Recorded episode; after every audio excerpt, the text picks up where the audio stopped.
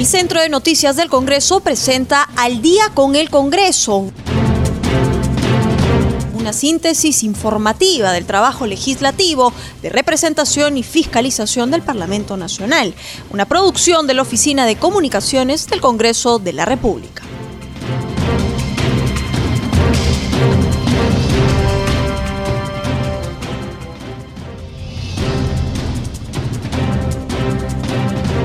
Noches, bienvenidos al programa Al Día con el Congreso.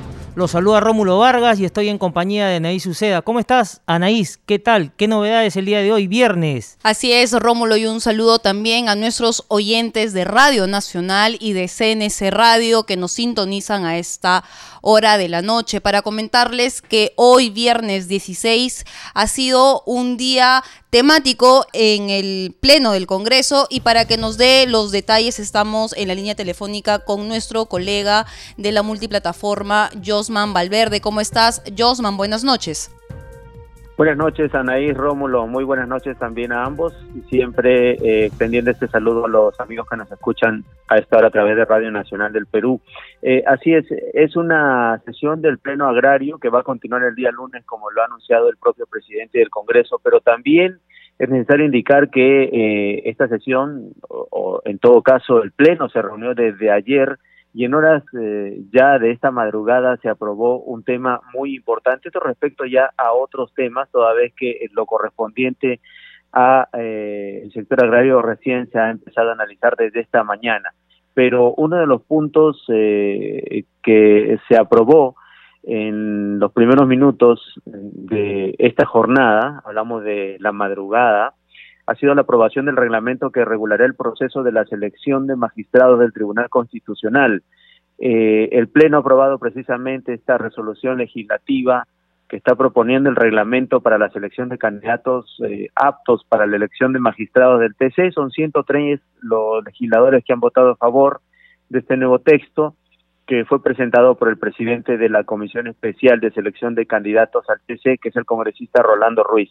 Este reglamento señala que el procedimiento de selección de candidatos aptos se desarrolla conforme a los principios de igualdad, de no discriminación, de publicidad, de transparencia, imparcialidad, de meritocracia también, sin perjuicio de la vigencia de otros principios generales del derecho. Así que el tema finalmente fue aprobado y es la manera como ha, quedado precisamente la, iniciativa. Pero pasemos ya a lo que referías tú, Anaís, que era el tema agrario que se ha iniciado esta mañana con la concurrencia del ministro del sector, eh, los representantes de los gremios agrarios con quienes además se reunieron eh, anoche con el presidente del Congreso, Manuel Merino de Lama. Precisamente eh, este último ha destacado la importancia de esta sesión virtual que ha tenido, reiteramos, la presencia del ministro del sector, de los representantes agrarios, y, en general eh, la manera de realizar un trabajo conjunto, sumando esfuerzos a fin de beneficiar a este sector que está tan afectado últimamente por eh, la crisis generada a raíz de la pandemia y sobre todo que va a beneficiar en las diferentes iniciativas que se han eh, ya discutido hoy en el transcurso del día y que continuarán el día lunes, va a beneficiar a este sector y sobre todo va a promover la agricultura familiar. Uno de los puntos precisamente aprobados como primer número de agenda ha sido la Ley de Organización y Funciones del Ministerio del Desarrollo Agrario. Para ello, precisamente, se contó con la sustentación del titular del sector, Jorge Montenegro, quien habló sobre la necesidad, en todo caso, de impulsar la titulación de tierras, de infraestructura de riego y el financiamiento a favor de la agricultura familiar. Es sin duda una sesión importante, trascendental para el sector. Eh, hay mucha expectativa, quienes nos escuchan esto ahora en el interior del país, sobre todo en las zonas eh, donde eh, la tarea agrícola es eh, base principal de sus ingresos, de su economía, están muy atentos a lo que ha sucedido hoy y a lo que continuará sucediendo el día lunes con la continuación de esta sesión. Ayer se aprobaron también una serie de iniciativas relacionadas a otros temas, como son la creación o las declaraciones de necesidad pública para declarar algunos distritos. Pero hoy también ya pasando otras actividades ajenas a la sesión plenaria, podemos dar cuenta que eh, entre las actividades que ha cumplido el presidente del Congreso Manuel Merino de Lama, ha participado él en dos actividades, una de ellas es un homenaje a un ciudadano ferreñafano que donó una planta de oxígeno. ¿De quién estamos hablando? El ingeniero Juan Galo Muñoz Palacios han reconocido de esta manera su invaluable y constante aporte a la población por el gesto solidario de donar una planta de oxígeno al hospital referencial de la provincia de Ferreñafe, esto en Lambayeque. Este aporte, esta contribución a la salud, a salvar vidas de pacientes con COVID-19, ha sido reconocido entonces de esta manera por el Congreso de la República en una actividad organizada por el congresista Jorge Pérez y que ha sido encabezada por el presidente del Congreso, Manuel Menino de Lama, quien en representación del Congreso de la República eh, se ha sumado a este reconocimiento. Son parte de las actividades, Rómulo Anaís, que se han desarrollado hoy en el Congreso. Hay una intensa agenda, hoy eh, se repite lo ocurrido ayer y que va a continuar además este trabajo del Parlamento el día lunes con la continuidad del Pleno Agrario, porque son muchas las iniciativas que están pendientes de debate, de discusión y de eventual aprobación, así que yo los dejo para que continúen con el desarrollo de más noticias. Adelante y muy buenas noches. Gracias, Josman, y nos vemos el día lunes. Anaís, y a esta hora de la noche estamos en comunicación con el ingeniero Jaime Salomón, ex viceministro de Agricultura para hablar un tema muy importante, el pleno agrario que se ha desarrollado durante toda la mañana en el Congreso de la República. Y le damos las buenas noches al ingeniero Salomón. Muy buenas noches, ingeniero. Buenas noches, Rómulo. Buenas noches, Anaí. Muchas gracias por la invitación. Ingeniero, el motivo era de la llamada era para tener sus apreciaciones en torno a lo que ha sido este pleno agrario y el propósito que ha tenido en busca del desarrollo del sector que no se da hace muchos años. Sus primeras impresiones. Rómulo, eh, respetar los derechos de los agricultores depende mucho del accionar de todos los poderes del Estado y de sus niveles de gobierno. Eh, mientras tanto, yo considero personalmente que sigue ensombrecida la esperanza de los pequeños agricultores. Eh, me explico. llamar de una forma u otra a un ministerio de agricultura eh, no hace el cambio. Generar un nuevo viceministerio tampoco hace el cambio. Sí es cierto que necesitamos un ministerio más dinámico y más cerca del agricultor, pero eso no se hace generando nuevos puestos de trabajo. Bien lo dijo una señora congresista que eso no debería generar gasto, pero lamentablemente eso no está en el proyecto que están analizando hoy. Van a tener que hacer algunos cambios. Sería lo ideal de aquí al lunes que termina este análisis. La reorganización del ministerio es un grito a voces de hace más de 20 años, pero tiene que hacerse todo en coordinación con los gobiernos regionales y locales. Recordemos que tenemos una ley de descentralización del año 2002 que empezó a aplicarse desde el año 2006, donde son los gobernadores y los alcaldes regionales y locales los que tienen injerencia sobre el desarrollo, no solamente agrícola, sino también de salud, trabajo, educación a nivel nacional. Ahora, han dado 60 días para terminar este proceso dentro del ministerio. Yo considero que se requiere una actitud apropiada de los miembros para atender puentes. Eso haría que la cosa mejore mucho más. Es cierto, se requiere desarrollo del sector, pero en general en todos los ministerios del país, en los 18 ministerios fuera de la PCM, se requiere que se dediquen a hacer desarrollo de su sector y que las políticas y la infraestructura estén alineadas a ese plan de desarrollo. Hoy día no vemos eso. Yo hubiera esperado que saquen del Ministerio de Agricultura el tema de infraestructura, dado que hoy día lo único que vienen haciendo es llenar de concreto el campo peruano.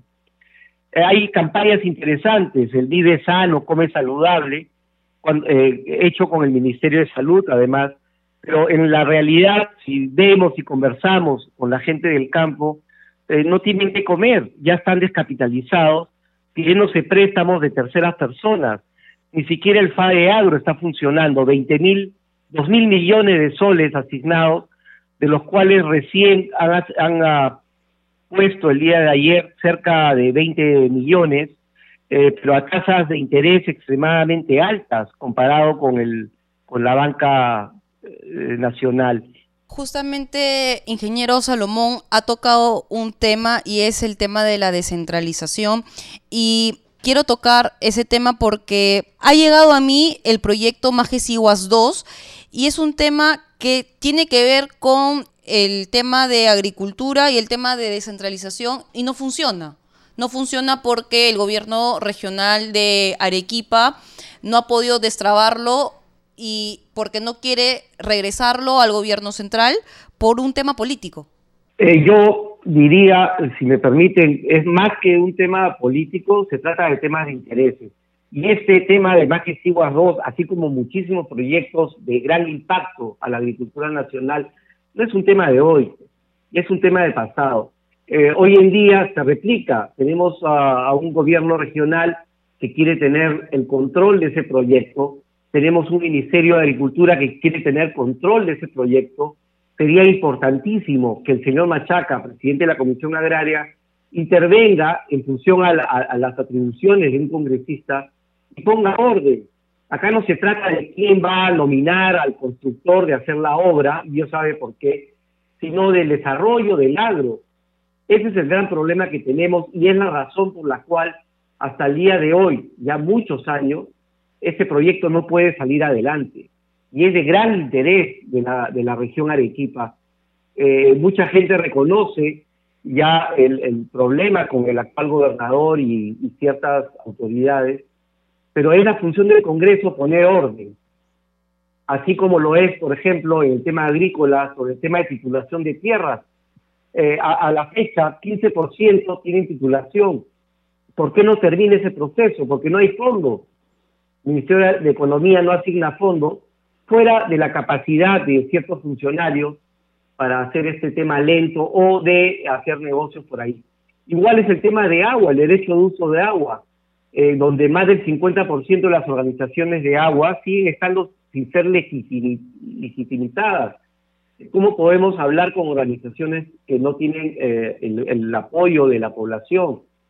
Tecnología, asistencia técnica y capacitación, lo están dando personas no capacitadas, no están llegando, por ejemplo, a las universidades. Un solo ejemplo, hace algunos años eh, le dieron más de 50 eh, capacitaciones al mismo agricultor las diferentes dependencias del propio ministerio. ¿Por qué? Porque no tienen una base de datos consensuada.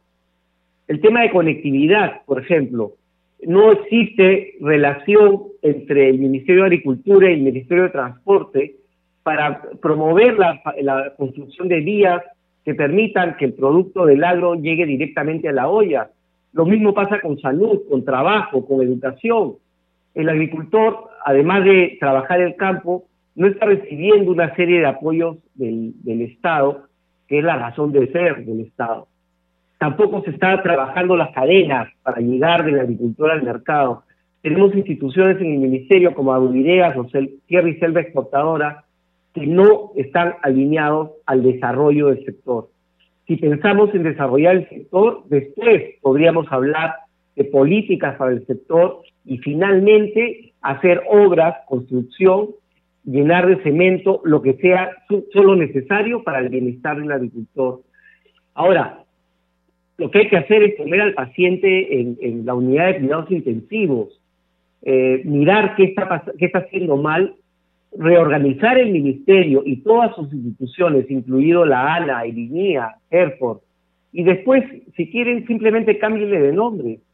Hoy día están cambiando de nombre cuando la criatura sigue siendo por dentro exactamente la misma. Y todo esto lamentablemente sucede en el Día de la Alimentación Mundial, donde en lugar de revalorar la importancia a los agricultores y que ellos son los que van a permitir seguridad alimentaria a todos los peruanos, están haciendo cosas no muy eh, apropiadas. Igual, UNICEF acaba de anunciar que en el Perú hay cuatro millones de niños y jóvenes que ya están en pobreza extrema, cuando ellos son el futuro del país. Y gran parte de estos cuatro millones están en el campo. Cuando el MINSA ya anunció de que ayer han habido más de 2.800 casos nuevos, o cuando de los 2.000 millones del FADE Agro, recién han subastado 25 millones, de los cuales solo fueron asignados eh, poco más de 20 millones, pero a una tasa cercana al 10% ningún empresario, el, el, apoyo del gobierno a las empresas grandes estuvo en una tasa cercana al 2%. Fíjate la gran diferencia. ¿Y ¿Quién lo va a pagar? Lo paga el agricultor. Cuando más de un millón de peruanos no tiene para comprar alimentos básicos, según el último reporte, o el 25% de todos los niños del campo ya son anémicos, o cuando 6.7 millones de peruanos ya perdieron su puesto de trabajo. A lo que voy, es, es bueno tener o escuchar frases bonitas, eh, pero con todo respeto, lo que hay que hacer es actuar. Eso es lo que se necesita, y sí, revalorando la agricultura de los ancestros, pero gente capacitada y con la camiseta, así como los peruanos, el equipo de fútbol dejó todo en el campo, lo mismo debiera suceder en todos los poderes del Estado, pero de manera colegiada. Eso es lo que sucede y ¿qué se requiere? Conocimiento. ¿Qué sucede realmente en el campo? Así podríamos entender y proponer. No solo frases bonitas a la tribuna, necesitamos soluciones reales. Y justamente con soluciones, ingeniero Salomón, usted nos estaba comentando que el FAEAGRO no funciona y es que de los 2 mil millones de soles que se han ofertado, solamente el 1% de este fondo se ha podido ofertar. Y usted hablaba de que se está poniendo en riesgo esta seguridad alimentaria y todos los peruanos tenemos que comer y justamente la cosecha del 2021 está en peligro. ¿Qué hacer para ello? Anaís, justamente eh, se habla ahora, eh, los señores congresistas hablan hoy día de la modificación del ministerio, del desarrollo agrario, del ministerio de la, del viceministerio de la pequeña agricultura, como lo quieran llamar. Cuando en la realidad los 2.500 millones asignados por el Ejecutivo desde marzo a la fecha no están llegando al pequeño agricultor. Y te pongo un ejemplo, eh, el pequeño agricultor no tiene eh, conexión a Internet que le permita conectarse a una computadora o laptop que tampoco tiene, o por medio de un teléfono celular inteligente que tampoco tiene, eh, para que ingrese su número de registro de suministro eléctrico que tampoco tiene energía. Y esos son los requisitos para acceder a alguno de los préstamos o apoyos del Estado eh, por lo tanto, el pequeño agricultor, cerca de 800 mil personas, no han podido acceder a ese beneficio. Por el lado del FADE Agro, el FADE Agro son 2 mil millones en su primera etapa, ya hablan de 2 mil millones más, de los cuales han asignado cerca de, 20, de, exactamente 20.9 millones, eh, pero a una tasa extremadamente alta. En el FADE Agro, ¿qué está sucediendo? Esto es un préstamo que recibe el agricultor ¿Qué le están exigiendo, por ejemplo, las cooperativas de ahorro y crédito? Le están exigiendo primero que se cooperativicen, cuando muchos agricultores no quieren pertenecer, a ese club, a esa cooperativa. Segundo, le están pidiendo que por un préstamo que dan de 15 mil soles, eh, de los cuales solamente eh, la cooperativa garantiza 750 soles, que por eso dejen garantía su propiedad. Estamos hablando de 5 hectáreas en la sierra un terreno con agua de 10 mil dólares hectárea, 50 mil dólares de garantía por 750 soles, eh, no hay relación. Ese tipo de cosas no han sido contempladas, por ejemplo, en el reglamento. Pero fuera de eso, la campaña grande empezó en agosto. El FAE Agro sirve solamente hasta diciembre de este año, poco más de 60 días. El, el apoyo está llegando de manera extemporánea. ¿Por qué de los 25 millones subastados solo se asignaron casi 21 millones? Porque ya es muy tarde, el paciente ya está complicado, ya se pidió prestado con intermediarios o prestamistas y no va a, funcionar. Tendrían que prorrogar su vigencia para que tratar que apoye al agro el próximo año. Ingeniero Salomón, el ministro de Agricultura Jorge Montenegro ha manifestado que el ordenamiento del agro evitará la sobreproducción en el sector. ¿Esto es así? Porque la producción ya de 2020-2021 ya se produjo en agosto. ¿Cómo llegaremos al 2021? Eh, Rómulo, eso no va a ser posible, lamentablemente, y te explico por qué. Antes de la ley de descentralización, era el ministerio el que hacía esas coordinaciones directas con el campo. Hoy día, o desde el 2006, es el gobernador, es el alcalde provincial, el alcalde regional, el que conversa, coordina con sus agricultores a través de las agencias agrarias para ver qué hacen y qué no hacen. El ministerio ha venido sugiriendo desde hace muchos años cuál debiera ser la cantidad de áreas sembradas con ciertos productos para que la cantidad cosechada no sea muy grande, es decir, para que la oferta no supere a la demanda. Y eso viene sucediendo hoy. ¿Cuál es la consecuencia? 15 eh, centavos de sol el kilo de papa en Ita, 80 eh, eh, kilos de, de, papa en nuestra Sierra Sur a menos de un sol. Esa es la consecuencia, hay sobreproducción. El problema no es cambiarle, o la solución no es cambiarle de nombre a un ministerio. Lo que deben hacer es coordinar, hacer su chamba, bajar de pedestal y salir a conversar no solo con el agricultor, sino con el gobernador y con los alcaldes distritales y provinciales para hacer un plan apropiado. Cada departamento del Perú es muy bueno en al menos seis productos. Debiéramos hacer que cada quien se encargue de producir en lo que son buenos. Esa es la solución. Hoy día las leyes propuestas por el legislativo eh, están representando algunos gastos al Estado. Pero lo importante también es resaltar que hay mucha imprecisión en los mensajes que está dando los miembros del Ejecutivo. Lo que se debiera buscar es colegiadamente trabajar para que todos los peruanos dejamos de, dejemos de sentir vergüenza por la política y eh, pensar en el desarrollo no solo del agro, sino a nivel nacional. Ingeniero Salomón, otro tema que es importante en el agro es Agrobanco. Al inicio de este gobierno, y me refiero en el gobierno de Pedro Pablo Kuczynski, hubo una problemática en Agrobanco y es que estalló justamente el escándalo que Agrobanco estaba en las cifras rojas por unos préstamos indebidos. ¿Qué hacer con Agrobanco? ¿Es necesario liquidarlo o hay que inyectarle dinero para darle solvencia económica? Anaís, Agrobanco no funciona y no funciona por varios motivos. La razón para la que fue creada no está dando resultados. Agrobanco sigue atendiendo a, agricultores medianos a grandes. Agrobanco nunca llega al agricultor pequeño, a la agricultura familiar. Nuevamente, queremos cambiarle de nombre a un ministerio cuando sabemos que sus propias instituciones o entidades conectas, como es Agrobanco, no están llegando al pequeño agricultor sí llegaron en su época a grandes agricultores o a grandes agroexportadores, que es un tema de análisis que en algún momento se podría hablar y, cómo eh, llegaron a, generar una tremenda deuda al Estado por esos préstamos increíbles.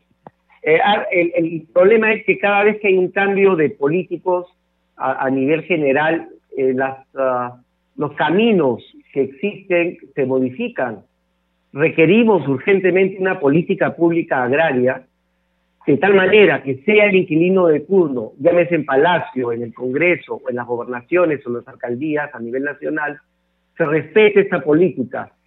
Agrobanco sería un eh, excelente medio para llegar a todos, incluir los pequeños agricultores, si tuviéramos bien planificado el qué va a hacer y con personas idóneas para manejar esa eh, organización cosa que no está sucediendo. Hemos visto en los últimos años cómo cambiaban de ministros simplemente por proteger al banco o proteger a ciertas empresas a nivel nacional. Eso no es posible, por eso se requiere una política nacional agraria donde no solamente el tema financiero, llámese agrobanco o el, el Fondo Agroperú que maneja el Ministerio de Agricultura con agrobanco, o el apoyo que debe dar las entidades a nivel nacional, sería más fácil en este momento que desaparezca Agrobanco y que el gobierno, a través de la banca privada y las cooperativas, genere un apoyo directo al agricultor, incluyendo al pequeño agricultor. Fíjate que Agrobanco haga bien o mal las cosas, recibe una comisión, y esa comisión significa pagarle a toda esa cantidad de burocracia que existe. Todo eso se evitaría el Estado, salvo que ponga orden actualmente. Ahora, hay casos en que Agrobanco tiene que cobrar por debajo de sus costos, que son extremadamente altos, y al final termina siendo el propio Estado el que subvenciona ese gasto. ¿A qué gasto me refiero? Esas planillas que no debieran existir. se requiere un análisis global. Insisto, no solo es cambiarle de nombre a la criatura o crear un nuevo viceministerio, lo que se debe hacer es eh, corregir los problemas, poner las cosas en perfecto estado y después, si quieren, cambie de nombre. A un paciente primero se le atiende en UCI cuando está grave y cuando ya está estable se le aplican otras medidas. Ese es el gran problema que está sucediendo y como bien dijo una señora congresista, eh, yo creería que esto va a ser un saludo más a, la bandera. Conversemos de aquí a dos, tres años y vamos a ver que no ha tenido resultados. Requiere gente que conozca el sector, que haga cambios internos rápidamente y que con eso termine definitivamente la vía crucis de esta cadena de ineficiencias, de incertidumbre, que están haciendo que finalmente el agro siga desamparado. Ingeniero Salomón, muchísimas gracias por haber estado hoy día con nosotros en el programa Al Día con el Congreso de CNC Radio y ya será hasta una nueva oportunidad. Muy amable. Buenas noches, Anaís y Rómulo. Gracias por la comunicación. Anaís, nos vamos a un corte comercial y ya volvemos con más en Al Día con el Congreso.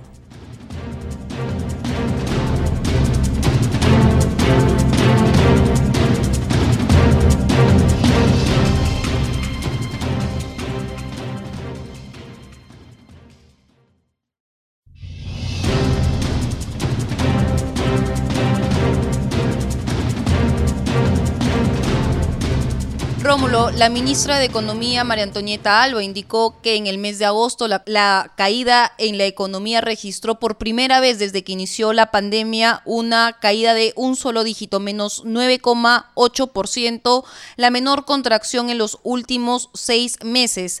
Pero el desempleo, sobre todo en nuestra capital, suma 742 mil. Para hablar sobre este tema, justamente estamos en la línea telefónica con el economista Jorge González Izquierdo. Buenas noches, doctor González Izquierdo, para que nos cuente un poco sobre este tema, sobre el desempleo en nuestra capital y en nuestro país. Muy buenas noches. Miren, eh, en el mes de agosto, según el INEI, la economía creció respecto al mes anterior, a julio, escasamente 2.4%. Es decir, la economía peruana ya desde junio, en el mes de julio y en el mes de agosto y muy probablemente también en el mes de septiembre, empezó a registrar una desaceleración del proceso de recuperación en que se encontraba. En agosto frente a julio escasamente ha crecido 2.4%.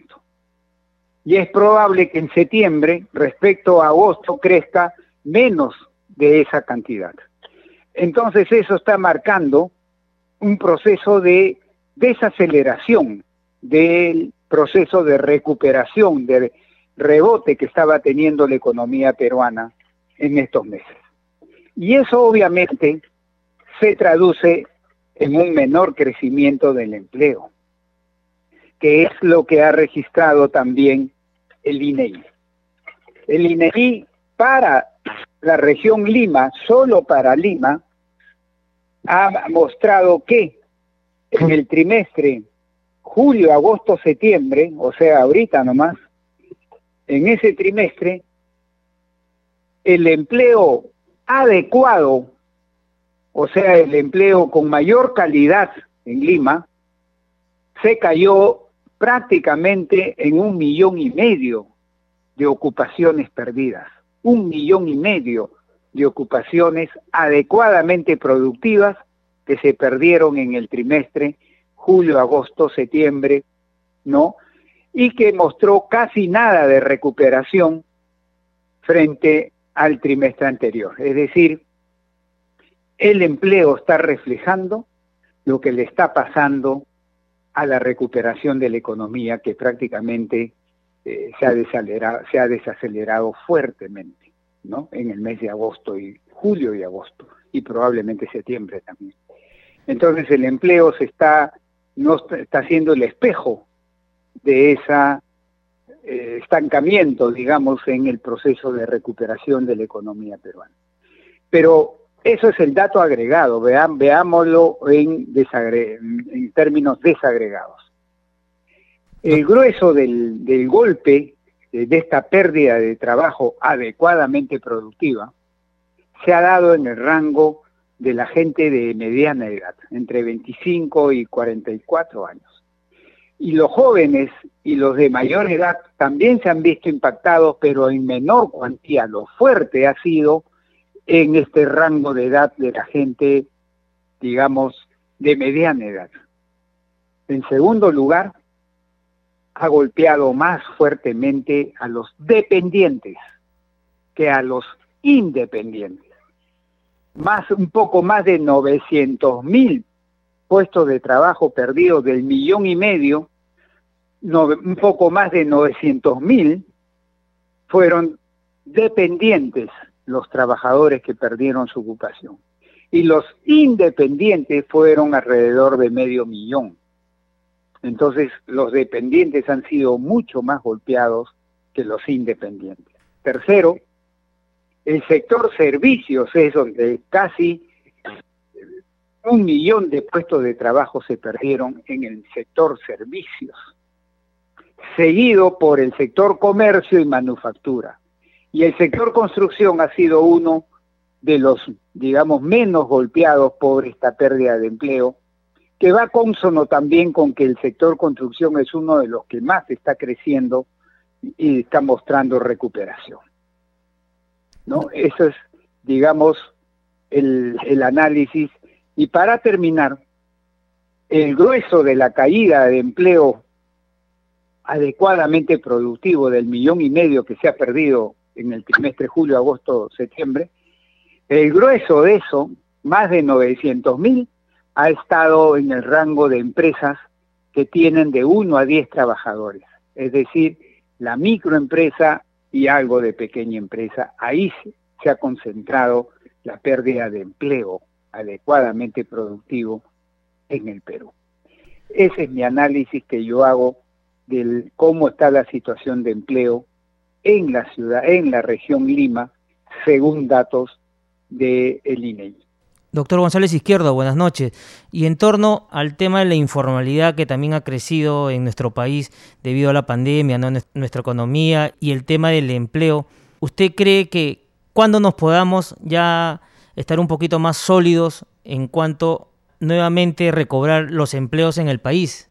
Mira, la respuesta, eso, eso tiene una, una respuesta principal, no es única, pero una respuesta principal es la economía tiene que agarrar un ritmo de crecimiento, digamos, interesante, un ritmo de crecimiento acelerado. Porque si la producción aumenta, ahí es donde las empresas piensan en contratar trabajadores y en aumentar los ingresos de los trabajadores.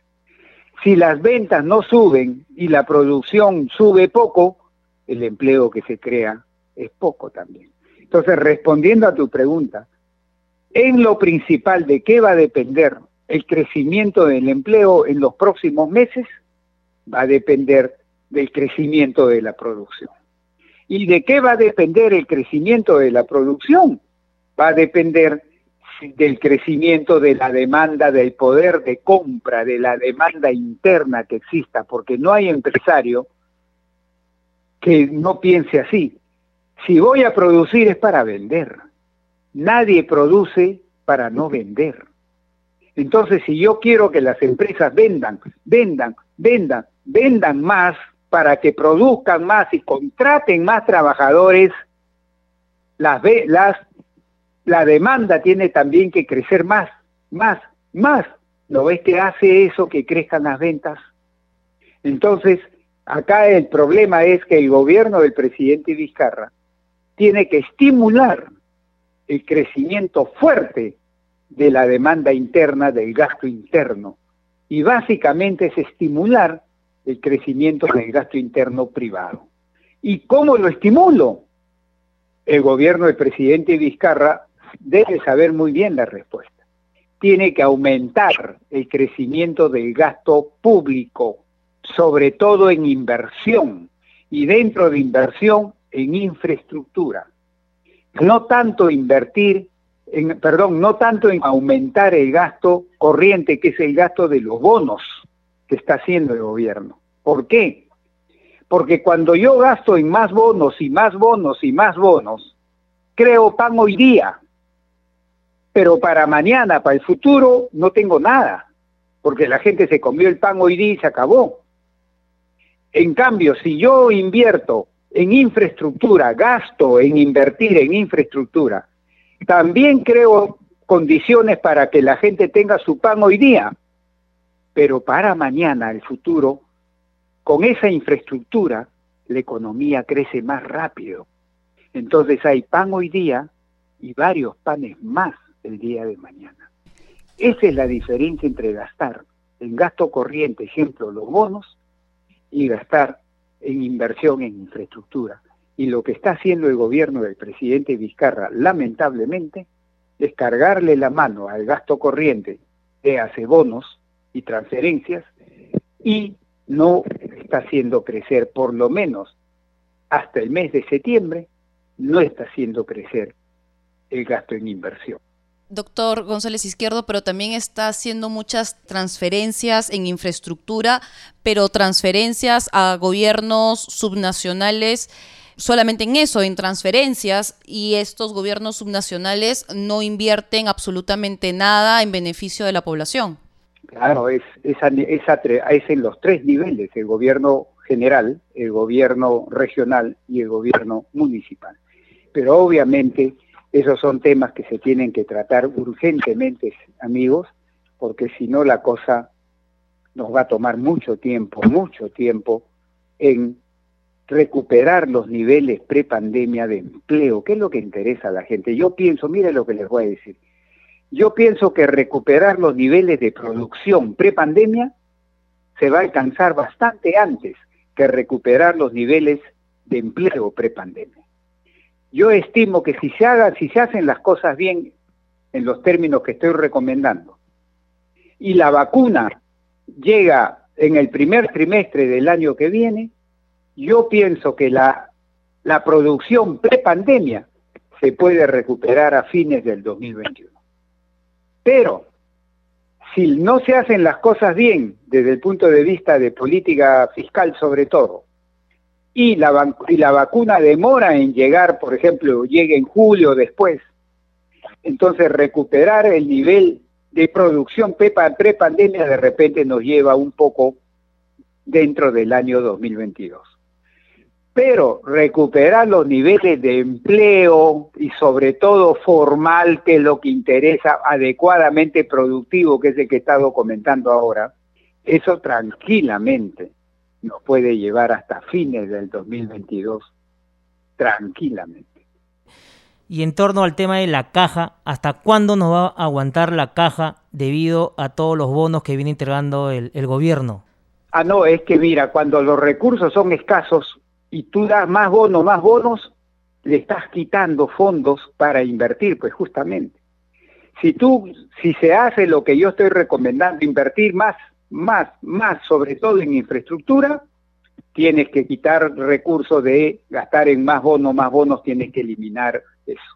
Doctor González Izquierdo, otro tema que nunca se ha abordado en nuestro país es el tema de la informalidad y cómo hacer para abordarlo? ¿Cuál sería el mecanismo para ir reduciendo este mal que ha ido afectando a nuestro país? Mira, la informalidad es un problema de largo plazo en el Perú. Eso no se soluciona en un año ni en dos años. No, eso, esos son cantos de sirena que hay que no hacer, hay que no hacerle caso. Allá ha salido un, un probable candidato a la presidencia que está comenzando a lanzar el mensaje que él la informalidad la liquida en un par de años. Eso es cantos de sirena. La informalidad es un problema estructural de la economía y sociedad peruana. No es un problema coyuntural que lo soluciono rápidamente. Acá normalmente los gobiernos, empezando por el gobierno del presidente Fujimori, del presidente Toledo, del presidente García, del presidente Humala, del presidente Kuczynski y del actual presidente Vizcarra, han seguido una estrategia básica para tratar de reducir la informalidad. Pero obviamente no han tenido éxito porque si no la informalidad laboral y empresarial no estaría encima del 70% como está hoy día. Pues. ¿Y qué estrategia siguieron ellos? La de bajar el costo de ser formal. Entonces esa, esa estrategia dice lo siguiente. Alguien no se hace formal y se queda informal porque el costo de ser formal es muy alto. Por ejemplo, para que la gente me entienda fácilmente, el costo de ser formal 100 mil soles al año. Entonces alguien dice, oye, yo no tengo para pagar 100 mil soles, pues. Entonces sigo siendo informal. Entonces, esta visión te lleva a la recomendación siguiente. Entonces, bájale el costo de ser formal a 3 mil soles al año, no a 100 mil, a 3 mil. Entonces, mucha gente va a poder, y muchas empresas van a poder pagar, y la informalidad se reduce. Eso lo han hecho todos estos gobiernos que acabo de mencionar hicieron un, trato especial en lo tributario, hicieron un trato especial en lo laboral, hicieron un trato especial en los costos adyacentes, como por ejemplo, te, subsidiaban el costo de inscribir un trabajador en seguro social, el 50% lo ponía el gobierno y el 50% el empresario de la micro y pequeña empresa, en fin, eso no ha dado el resultado que se esperaba. La informalidad laboral y empresarial está por encima del 70%, está el día de hoy. Yo tengo otro enfoque. Yo creo que ese no es el enfoque que se debe seguir. ¿Por qué el informal sigue siendo informal? Porque su nivel de productividad es muy bajo. Y en economía el nivel de productividad significa niveles bajos de ingresos. Entonces, si yo tengo un bajo nivel de productividad y por consiguiente tengo un bajo nivel de ingreso, no puedo pagar los costos de ser formal. Por más que me los bajes, no puedo pagar los costos de ser formal. Por ejemplo, una micro pequeña empresa, una pequeña bodega de la esquina de mi barrio, no puede pagar pues el sueldo mínimo. Si contrata a dos trabajadores para que lo ayuden y pague el sueldo mínimo, se le va todo el ingreso. Entonces, lo que hay que hacer es aumentar la productividad del trabajador y de la empresa informal, para que así generen más ingresos y al generar más ingresos puedan pagar los costos de ser formal. Pero ¿cómo subes tú la productividad de un trabajador informal o de una empresa informal para aumentarle sus ingresos a fin de que puedan pagar los costos de ser formal con la asociatividad? ¿Con la asociatividad? tienes que hacer unas reformas estructurales bien profundas, entre ellas la que tú acabas de mencionar.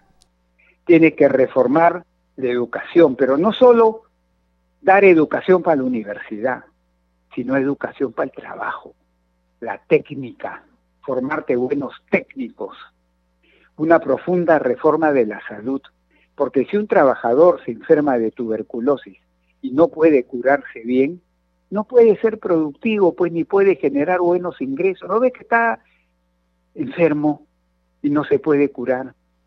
El Estado, el Estado tiene que ser amigo del productor, del, empresario informal. No, lo, no, no es como las municipalidades que al informal lo persiguen, le quitan su, su poca mercadería y lo agarran a palos. No, así no es, pues. Así no es. Tienes que darle infraestructura porque todo el mundo dice informalidad y se, dicen mesa redonda, no, gamarra, no, no, están bien equivocados. La informalidad es esa, sí, pero también es la que está en el Cusco, es la que está en Puno, es la que está en Huancavelica, es la que está en Ayacucho, es la que está en Tumbe. Y tienes que ponerle infraestructura a esa gente. Por ejemplo, miren, el INEI sabe lo que ha dicho el INEI, algo que ha pasado desapercibido para la población en un reciente informe dijo que para este, en este, o sea, en la actualidad, en el 2020, solamente un 40% de los hogares peruanos tienen acceso a Internet. Quiere decir que el 60% de los hogares peruanos no tienen acceso a Internet. Entonces, cuando no tienes acceso a Internet, ¿cómo puedes tú estar digamos, con cambios tecnológicos, con tecnologías nuevas, con tecnologías modernas, que te ayuden a ser más productivo. O en términos de la educación. ¿Saben por qué no se pudo hacer la educación a distancia virtual? porque el 60% de los hogares peruanos no tenían acceso a Internet, entonces ¿cómo vas a hacer clases virtuales? Entonces eso es lo que tienes que corregir para elevar la productividad del informal, sea trabajador o sea empresa. Doctor González Izquierdo. Cuando le sube los ingresos, ahí va a poder pagar los costos de ser formal. Eso es cierto. Doctor González Izquierdo, ¿y su proyección del crecimiento de la economía peruana para el 2021, en cuánto lo prevé usted? Este año yo creo que vamos a estar entre 12 y 13%, entre menos 12 y menos 13% de crecimiento, ya este año. Y el año que viene yo creo que podemos estar alrededor de un 8% de crecimiento, un poco más, un poco menos, pero por ahí vamos a estar. Pero ¿cómo debo interpretar? Miren, por ejemplo, si este año la economía se cayó en menos 12 y el próximo año la economía crece 8 o 9, ¿cuál es mayor? ¿Menos 12 o más 9? Menos 12, ¿no es cierto? Es mayor que más 9. 12 es mayor que 9, pues. Entonces, ¿cómo debo interpretar que el crecimiento del año, del año que viene ni siquiera va a compensar la caída de este año? Así hay que interpretarlo. Mira, para que la gente me entienda facilito este concepto. Supongamos que yo en mi casa tengo mi televisor plasma grande y mi laptop, y con eso trabajo, con eso vivo. Y luego un día entran los, rateros y se llevan mi televisor y mi laptop. Ya me volví más pobre, así, de la noche a la mañana me volví más pobre que antes, porque ya no tengo ni mi televisor ni mi laptop para trabajar.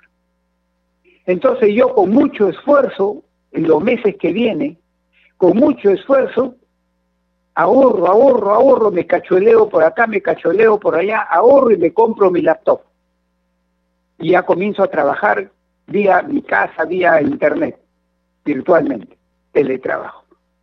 Y luego sigo ahorrando y puedo después de muchos meses me, me compro mi televisor. Y alguien viene y me dice, oye González Izquierdo, te felicito. Tienes televisor nuevo, laptop nueva, estás progresando. Y yo le voy a contestar, no, estoy recuperando lo que una vez tuve no estoy mejorando en neto, no estoy progresando en neto, estoy recuperando lo que una vez tuve. Eso es lo que nos está pasando. La caída de este año va a ser tan grande que el crecimiento del año que viene es como si me comprara yo mi laptop y no mi televisor. Ni siquiera voy a recuperar lo que una vez tuve. Así se debe interpretar el crecimiento del año 2021. Doctor González Izquierdo, muchísimas gracias por haber estado hoy día en el programa Al Día con el Congreso de CNC Radio del Congreso y Radio Nacional. Muy amable. No, gracias a ustedes por invitarme. Que Dios los bendiga, por favor. Rómulo, llegamos al final del día con el Congreso. Con nosotros será hasta el día lunes, siguiendo el Pleno Agrario. Así es, Anaís. Hasta luego, hasta el día lunes. Buen fin de semana.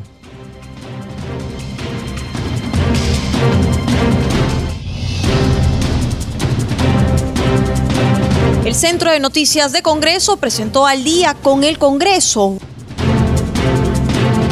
una síntesis informativa del trabajo legislativo, de representación y fiscalización del Parlamento Nacional, una producción de la Oficina de Comunicaciones del Congreso de la República. Los invitamos a visitar nuestras redes sociales y sitio web www.congreso.gov.pe.